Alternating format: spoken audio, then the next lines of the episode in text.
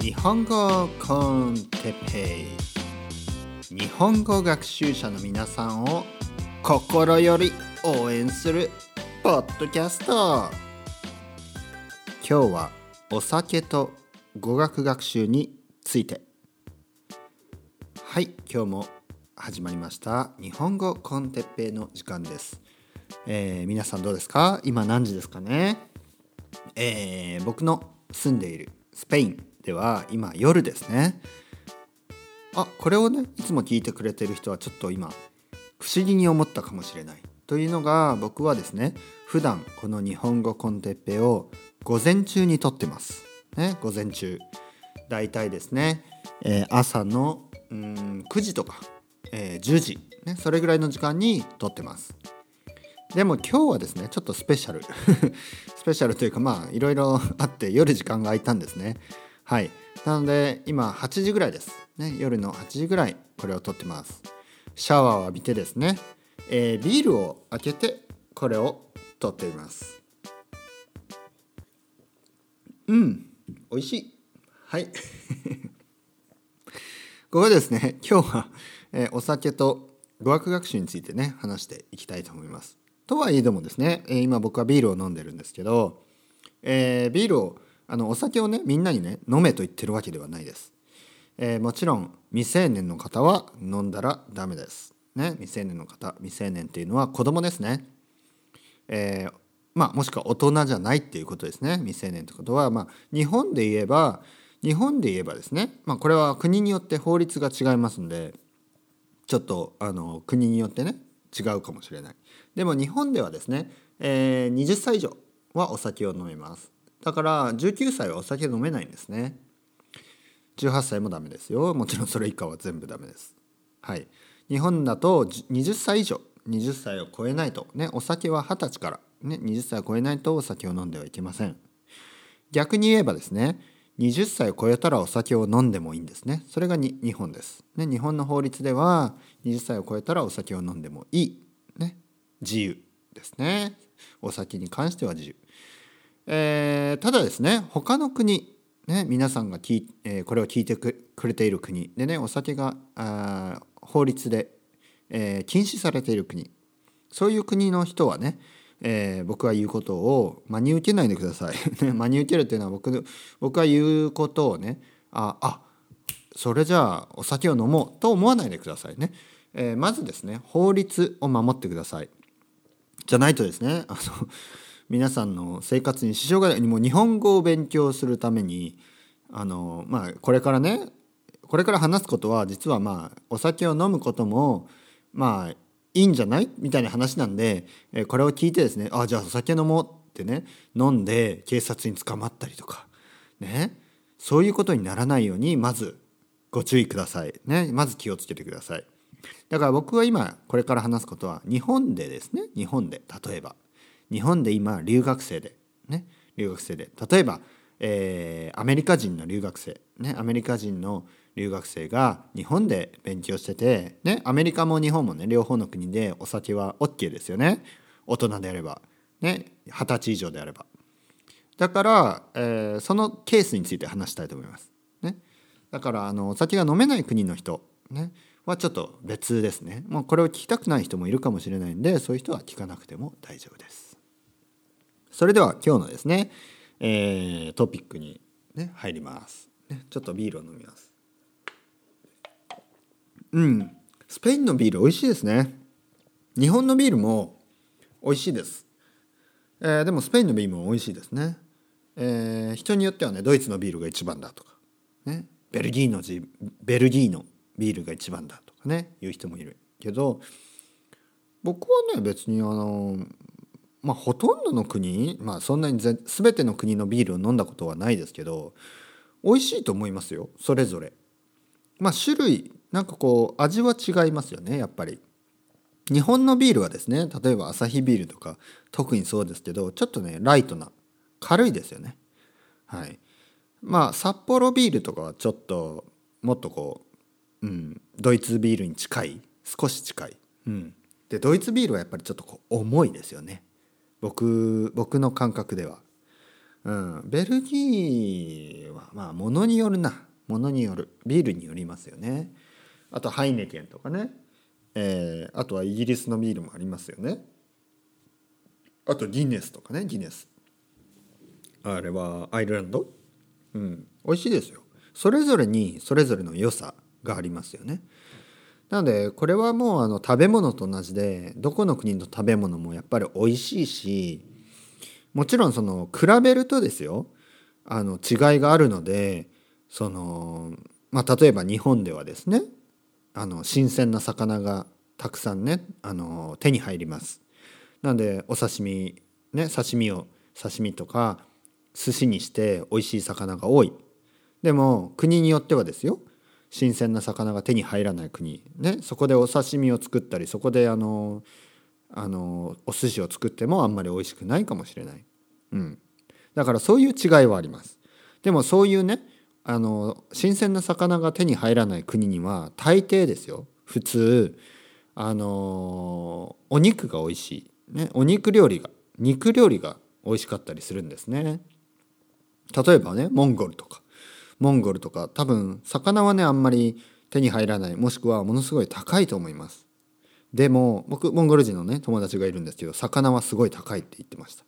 でもねやっぱり羊料理とか、うん、美味しいのが日本よりね全然羊の羊のお肉は美味しいと思いますよ、うん、だからまあそれ国によってですよ。それぞれあの、違いがありますから。それと同じようにビールもまあそれぞれの国のビールが違う。ね。えー、日本のビールはやっぱり日本食に合う気がします。これは印象かもしれないんですけどあの日本に行ってあの日本食を食べる時にあキリンのビールとかね札幌ビールとかアサヒビールとかねあと沖縄県沖縄沖縄のビールでオリオンビールっていうのがあります。でやっぱ沖縄料理を食べる時にオリオンビールを頼むとやっぱりねこうしっくりくる、ね、しっくりくるっていうのはなんかこう合う、ね、すごく合うっていう意味ですね。うん、なんかこう沖縄料理にオリオンビールはやっぱ合うような気がするんですね。同じようにっぱりこうドイツビールにはドイツ料理が合うだろうし、ね、イギリスのフィッシュチップには フィッシュチップスにはイギリスのビールが合うかもしれない、ね、アメリカの料理にはアメリカのビールがあるかもしれない、ね、それぞれ。やっぱりあのそういうの考えてね作ってると思いますから。はい。でビールの話をしばらくしましたけど、えー、今日はですね語学学習と、えー、アルコール。お酒について話したいと思います、えー、よくですね、えーまあ、語学学習っていうか、まあ、例えば勉強をするのにお酒を飲むなんてまあダメと思うじゃないですか。僕もですね基本的にはダメだと思います。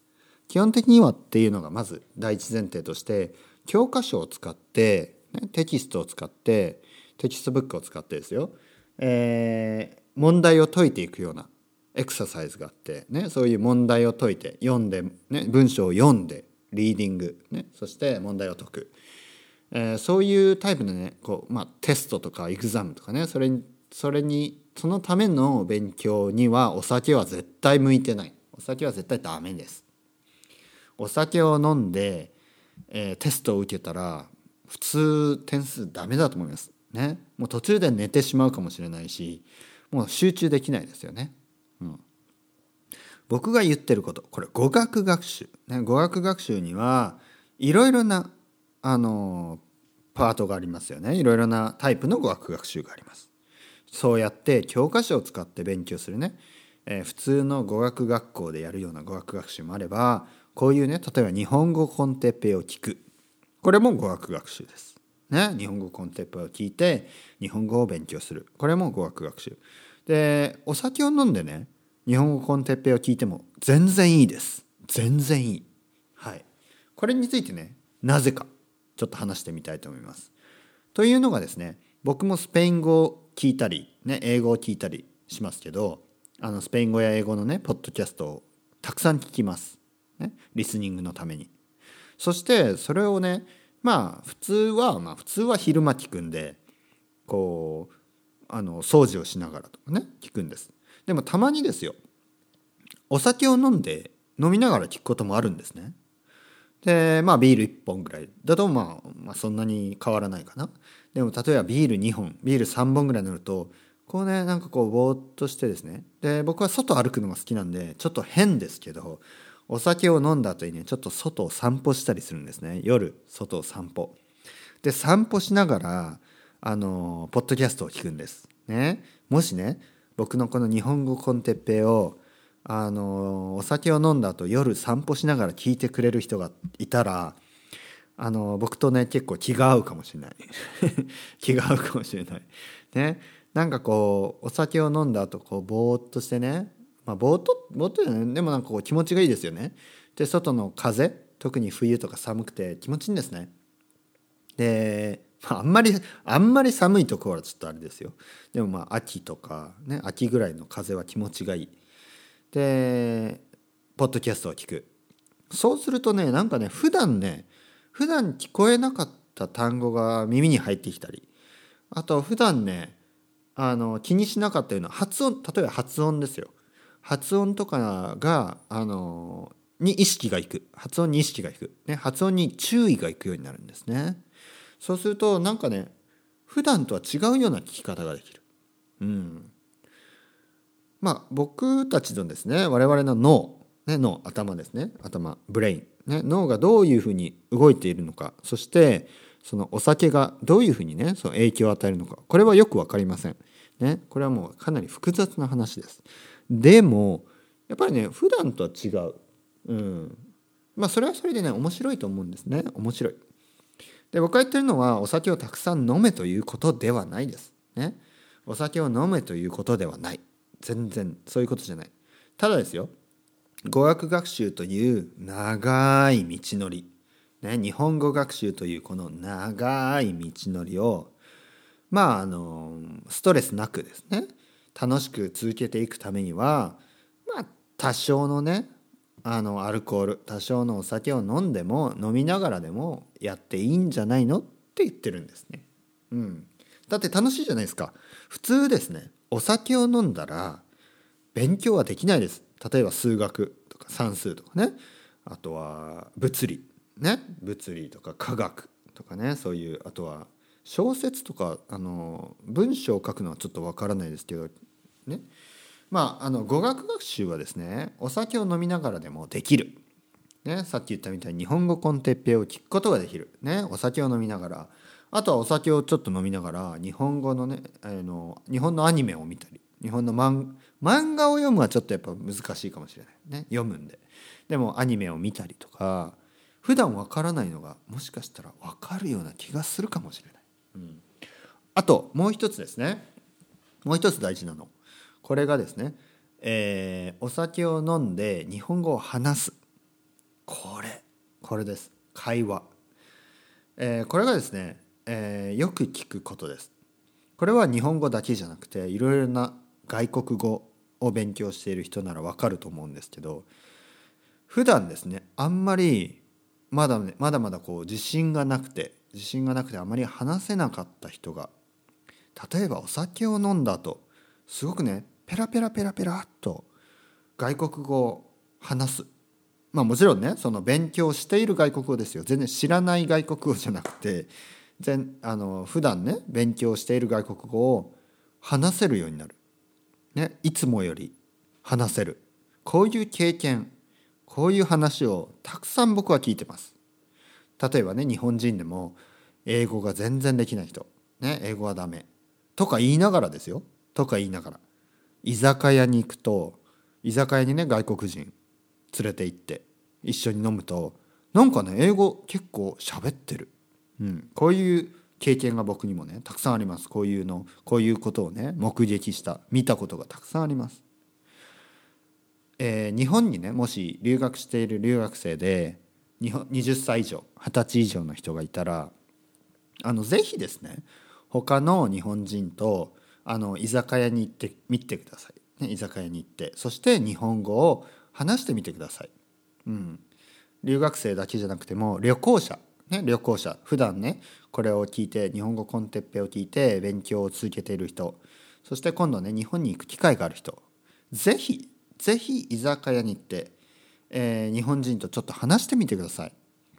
これね日本人もあのお酒を飲むとねすごくね明るくなる人が多い。そしてすごくね社交的になる人が多い、ね、社交的っていうのはあの他の人とねたくさん話したくなる、ね、他の他人知らない人でもあのたくさん話をする。そういうね性格にこれコロッとねお酒を飲むとコロッとこう変わる日本人がすごい多いんです。だからね日本に初めて来た外国人は結構びっくりするんです。昼間ね昼間。昼の間すごくこうシビアな顔をして、ね、真面目な顔をして仕事をしているジャパニーズビジネスマン、ね、サラリーマンサラリーマンたちが夜まあ夜って言っても本当5時ぐらいから まあ8時とかね9時ぐらいに居酒屋に行くとみんなねすごいニコニコしてる。ね、ニッコニコしてね「おお how are you?」みたいな「ねお前誰だよ?」みたいなね「お前誰？知らないけどこのこのこのおっさんね日本人のねそのこのなんかサラリーマンのおじさんなんかものすごいなんか絡んでくるなと。ね、絡むっていうのはこの「おお how are you?」みたいなね「おこっちこっちで一緒に飲もうよ」みたいなねこれがねひひどいっていうかすごいのがあの花見の時ですね花見。えー、4月4月ぐらいですね大体3月の終わりから4月ぐらい春になると日本では春になるとね、えー、チェリーブロッサム桜の木を見ながらお酒を飲む。そういう習慣があります。ね、皆さんも知ってるかもしれない、ね、皆さんも経験したことがあるかもしれない、ね、もしくは YouTube とかでね見てみてください、ね、チェリーブロッサムパーティー花見。お花見、ね、花見です。日本の花見。で花見に行くとですよ。あのももしねその時期にちょうど日本にいる人はぜひ行ってください。ぜひ。まずコンビニに行ってビールを買ってね。まあチューハイでもいいんですよ。チューハイっていうのはこうちょっと甘い飲み物ですね。甘いお酒です。であの缶缶ビールを持ってね。日本ではあの外で飲むの自由ですから。ね。ヨーロッパでは結構ダメな国が多いですけど日本は自由なんでそれを飲んで飲みながらねあのお花見に行ってみてください。そうするとねもうもういろんな人が話しかけてきますよ「あー」みたいな「あー元気?」みたいな「ね、どこどこから来たの、ね、どこからえー、アメリカ?」みたいなね「俺行ったことあるやラスベガス」とかね「どこから来たの？どこから来たのえ？ー、バルセロナわあいいなバルセロナ。俺サクラダ・ファミリア行ってみたい」とかね。なんかいきなりねみんな多分話してくるんです。日本人が。うん、ですのでここで言ってることはお酒を飲むとね。もちろん皆さんのねこう日本語もいつもより少しね話せるような気がする、ね、話せるようになるし。そしてあの他の日本人日本人ね日本語を喋りたいその相手ですね日本人がお酒を飲むような場所に行けば明るく話してくれるんですね。普段はなんかこうムーっとね日本人って難しいなって思うじゃないですか。日本人ってこうなんか気難しそうなんか真面目で退屈ねつまんないね全然笑わないとか言うじゃないですか。東京の人特にね東京の人はなんかもう真面目で居酒屋に行ってくださいねバーに行ってください。全然いつもと違うねイメージと違う日本人があの見れるはずです。ね、イメージと違う日本人に会えるはずです、ね、そこで皆さんも日本語を練習してください。もうね日本人がもし酔っ払って話してるなんか「うーみたいな「うーもうその日本語はものすごい自然な日本語です、ね、教科書に書いてない日本語。それを学ぶことができるのは実は居酒屋かもしれない。実はバーかもしれない。実はクラブクラブはねちょっとねうるさいからあの音楽がうるさくて話せないんでちょっとあのクラブはやめた方がいいかもしれないですね。でも居酒屋とかバーであればね。でもね居酒屋とかバーもあの外国人日本人じゃないね、あの観光客が集まるようなとこには行かないでくださいね。六本木とかのね。六本木のバーに行っても日本人いないですから。ね、えー、新宿とか渋谷、ね、その辺に、あのたくさんあるんですよ、まあ、上野とかね。うん、上野とかも。上野？新橋とか。新橋。銀座の近く。あとはもう至る所で下北沢もあるしね高円寺ね吉祥寺。もう至る所にもうどこでもあります。居酒屋はどこにでもある。品川にもあるしねどこにでもあります。横浜。もうどこでもいい、ね、もうもうどこでもいいんで行ってみてください。居酒屋に行って「こんにちは」ね「僕日本語勉強してます」って言って。ね。日本語 con テッペイで日本語勉強しますって言ってみてください、ね、誰だよそれ。みたいなね。はい。それでは皆さんまた。 Chao chao。 Hasta luego 乾杯。